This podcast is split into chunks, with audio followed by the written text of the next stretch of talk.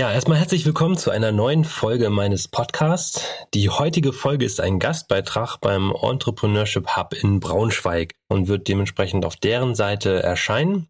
Ich habe es aber trotzdem für meinen Podcast mit aufgenommen. Viel Spaß!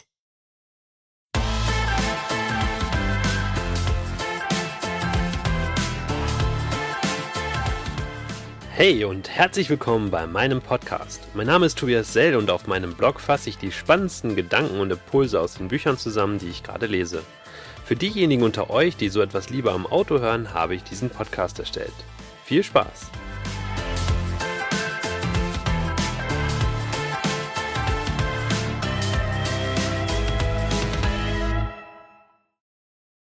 Hacking Friday. Der Unternehmensalltag ist oft stressig. Viele Themen prasseln auf einen herein. Da ist es wichtig, sich bewusst Zeit zu blocken, um neue Ansätze und Impulse einen Raum zu geben. Wir bei Mobfish haben daher den Hacking Friday eingeführt.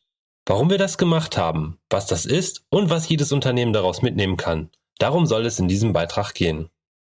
Kennt ihr das auch? Auf Unternehmertreffen hört man von einem neuen Tool. Auf einer Messe entdeckt man etwas Neues. Das muss ich unbedingt einmal ausprobieren, denkt man sich. Und wieder entsteht ein Eintrag auf der To-Do-Liste. So richtig Zeit findet man dann aber nie.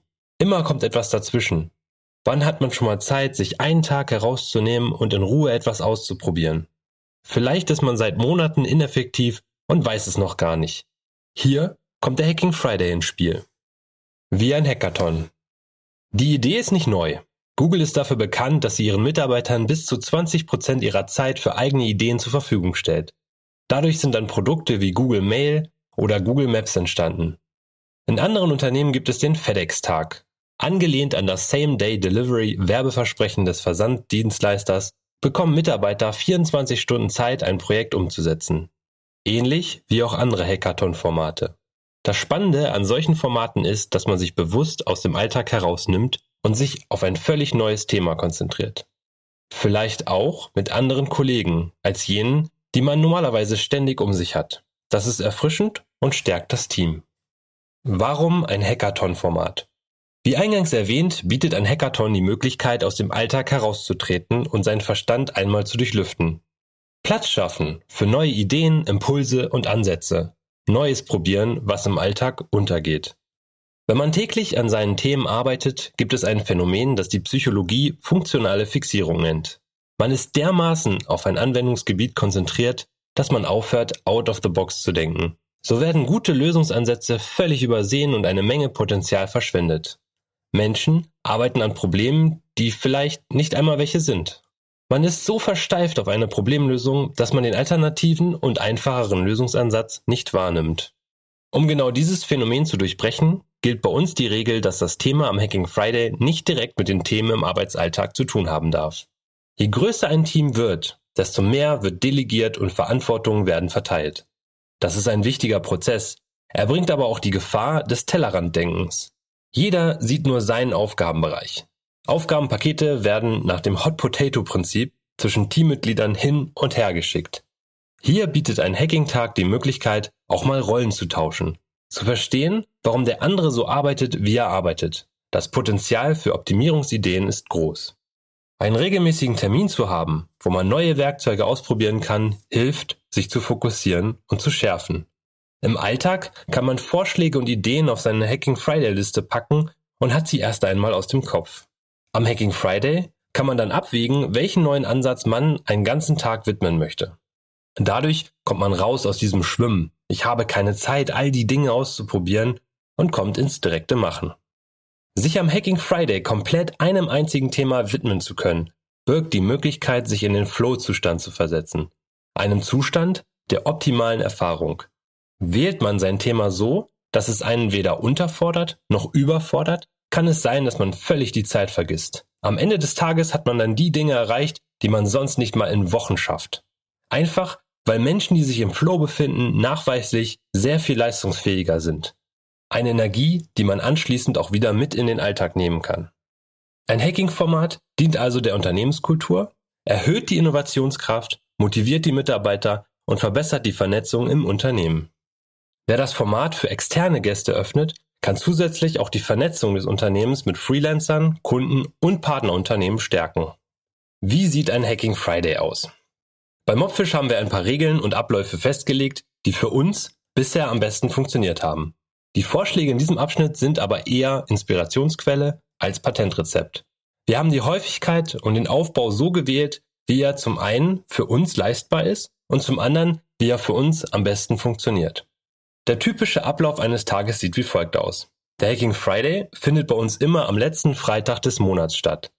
Es wird gemeinsam um 9 Uhr mit der Vorstellung der Projekte begonnen. Hier gibt es noch die Möglichkeit, sich auch als Team zu einem Thema zusammenzutun. Wer noch keine Idee hat, kann sich einer Idee anschließen oder sich durch das Team inspirieren lassen. Um 12.30 Uhr gibt es ein Buffet. Jeder kann sich dann so mit Essen versorgen, wie es zu seinem Flow passt. Meistens ist es eine gute Chance für den gemeinsamen Austausch des aktuellen Zwischenstandes. Um 17 Uhr fangen die Präsentationen an. In 10 bis 15 Minuten zeigt jeder, was er gemacht hat und vor allen Dingen, was er gelernt hat. Dabei gibt es keine negative Kritik. Vor allem, weil Mitarbeiter sich in fremden Umgebungen bewegen, steht das Lernen im Mittelpunkt. Ein Projekt kann total scheitern. Im Austausch geht es darum, was der Einzelne gelernt hat und was das Unternehmen daraus mitnehmen kann. Die Regeln des Hacking Friday. Damit der Tag nicht in Chaos versinkt, sondern effektiv genutzt werden kann, sind über die letzten Monate einige Regeln entstanden. Erstens, am Hacking Friday bleibt jede Mobfish-Arbeit liegen. Der Tag soll bewusst den Kopf frei für Neues machen. Es ist geradezu verboten, ein Thema anzufassen, welches man im Alltag auch anfassen würde. Dies soll vermeiden, dass Mitarbeiter anfangen, den Tag für das Abarbeiten liegen gebliebener Themen zu verwenden. Gleichzeitig befreit es aber auch zu wissen, dass man Freiheit in seiner Themenwahl hat. Zweite Regel. Die Hacks sollten irgendeinen Bezug zum Unternehmen haben.